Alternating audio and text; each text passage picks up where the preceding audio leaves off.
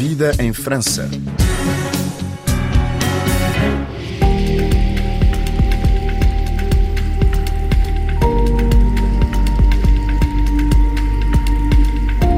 Maria Helena Vieira da Silva é apresentada como a grande referência da arte abstrata do pós-guerra à escala internacional pelo Museu das Belas Artes de Dijon, em França, que tem patente desde 16 de dezembro até 3 de abril uma retrospectiva da pintora portuguesa e um piscar de olhos à sua esfera mais íntima com a apresentação de obras e formatos menos conhecidos adquiridos por um casal de amigos colecionadores duas facetas da sua vida, resume uma das comissárias Naïs Lefrançois. Euh, Quisemos mostrar duas facetas da vida de Vieira da Silva na retrospectiva, a faceta mais conhecida do público, que é comum à exposição do Museu de Marselha, com as obras emprestadas de instituições públicas e privadas que estão no segundo andar e que permitem traçar a evolução da sua carreira, desde os trabalhos mais figurativos até às obras mais evanescentes e plenas de luz.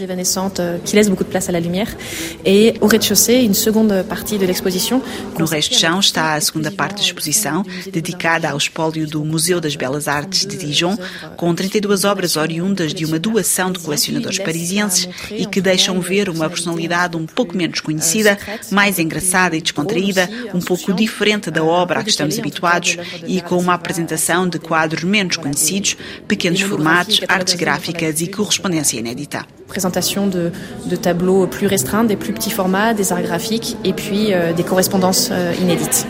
A exposição começa com um percurso cronológico da pintora que nasceu em Lisboa em 1908 e que morreu em 1992 em Paris, a cidade das artes onde ela escolheu viver.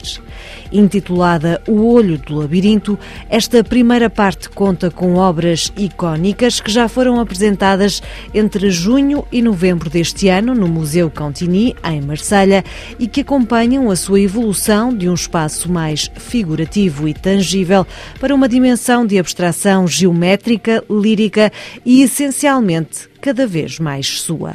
O olhar do espectador perde-se nas suas telas labirínticas de enredos e tramas achadrezadas, linhas de fuga e de força que se entrecruzam e implodem em novas perspectivas espaciais e musicais, com referências a cidades, bibliotecas, ateliês, torres, fachadas, escadarias e muito mais.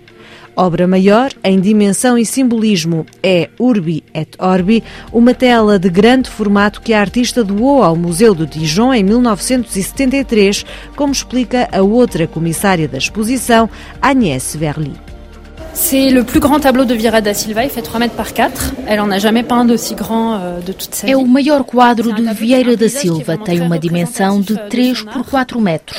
Ela nunca pintou outro quadro tão grande. É uma paisagem e é um quadro realmente muito representativo da sua arte, porque mostra essa paisagem enovoada, chuvosa, muito poética e que apela à nossa imaginação. É também uma obra importante para nós porque a artista deu ao Museu de Dijon e queria que ela ficasse aqui, juntamente com todas as obras de doação do casal Granville. Os Granville foram um casal de colecionadores, Caitlin e Pierre Granville, que conheceram muito bem Vieira da Silva e o marido Arpad Zenes. Eles colecionaram obras de Vieira da Silva e nos anos 60 quiseram doar a sua coleção a um museu francês. Jacques Tuillier, que était à l'époque euh, professeur. Jacques Tuillier, que na altura era professor de História de Arte na Universidade de Borgonha, debateu muito com André Malraux, que era então ministro da Cultura, e ele insistiu para que a doação fosse para Dijon. Eles deram 700 obras, nomeadamente 32 de Vieira Vieira da Silva. Dont 32 Vieira da Silva. Eis então a segunda parte da exposição intitulada O Olho dos Colecionadores, que apresenta telas de pequeno formato, desenhos, postais e fotografias a mostrarem a cumplicidade entre o casal de colecionadores e o casal de pintores. Destaque ainda para uma caixa de correio decorada por Maria Helena Vieira da Silva, uma encomenda de Pierre Granville para uma prenda especial.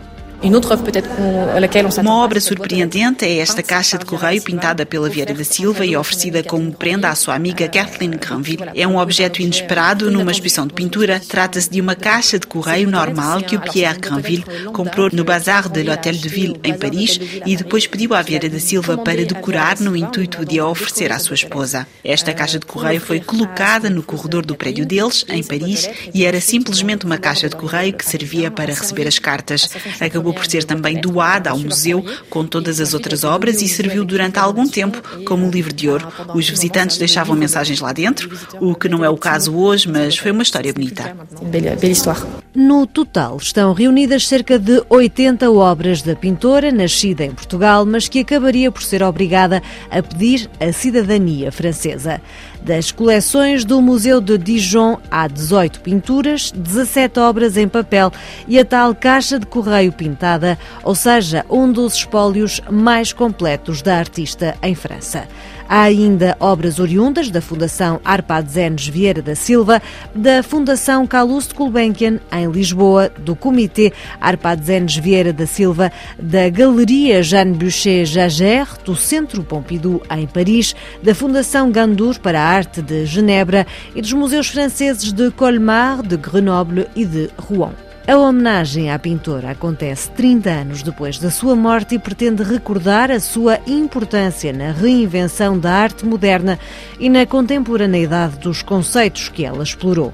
Ao longo da sua vida, o trabalho de Maria Helena Vieira da Silva foi amplamente reconhecido, com exposições, retrospectivas e prémios um pouco por todo o mundo.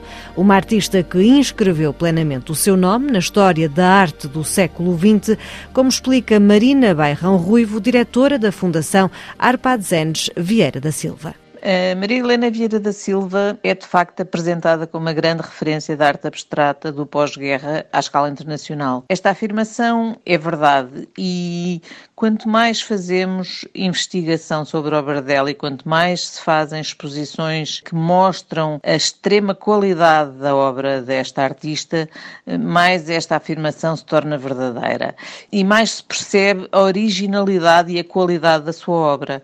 Primeiro, a obra da Vieira da Silva enquadrava-se na, na Escola de Paris, mas eh, de repente percebeu-se que esta artista não alinhava com os outros artistas uh, numa coisa muito estabelecida e traçou o seu próprio caminho. E é essa originalidade, sobretudo na, na procura de um espaço próprio, de uma espacialidade que a sua obra de facto conseguiu de uma maneira muito, muito, muito original e de uma maneira notável, e é essa redescoberta que hoje em dia eh, ainda surpreende muitas pessoas pela qualidade, que faz com que uh, a sua obra tenha ainda hoje um lugar exemplar na história da arte do século XX tanto na história da arte portuguesa como na história da arte internacional. Com uma enorme projeção internacional enquanto era viva, será que o trabalho de Maria Helena Vieira da Silva continua a chegar ao grande público? Para a diretora da fundação criada pela artista, as retrospectivas deste ano de Marselha e Dijon e outras na agenda servem simplesmente para relembrar o seu papel na arte do século XX. A ideia que a Maria Helena Vieira da Silva terá ficado esquecida durante algum tempo, eh, mas não é bem bem assim. Eu penso que é quando se fazem grandes exposições, ela é relembrada, é apenas isso. E quando há várias exposições de seguida eh, desta qualidade, como foi a de Marselha e agora a de Dijon, para o ano vamos ter uma enorme exposição em Rabat, pela primeira vez, em Marrocos, uma grande exposição da sua obra. Em 2024 vai haver uma grande exposição sobre uh, o tema da liberdade uh, nas comemorações do 25 de Abril. São, são coisas que vão ser muito surpreendentes e, portanto, eu penso que não ficou esquecido. É, são é relembradas as, as obras dos artistas quando são mostradas novamente. Em França também, porque ela também era francesa, ela nasceu portuguesa e em 56 ela obteve a nacionalidade francesa, portanto, ela de facto também era francesa e também uh, o seu trabalho suscita em França um, um, um grande interesse. Indissociável das suas telas estão as cidades de Lisboa e Paris e as impressões de Portugal e França. Portugal e França são indissociáveis na obra de Vieira da Silva. Portugal está na gênese da sua essência, porque foi lá que ela nasceu. Ela dizia que o seu nome era português, que tinha nascido no bairro Alto, uh, no dia de Santo António, não podia ser mais portuguesa e foi a Portugal que quis deixar a sua obra para se fazer um museu e para guardar a sua memória. Mas foi para Paris que ela quis vir estudar e viver, porque em Portugal não podia progredir eh, na sua carreira. Foi em Paris que encontrou o amor e o Arpad, eh, com quem casou. Foi em Paris que quis fazer a sua vida e que fez a sua carreira. E de facto a sua carreira não teria sido tão importante se não tivesse vivido em Paris.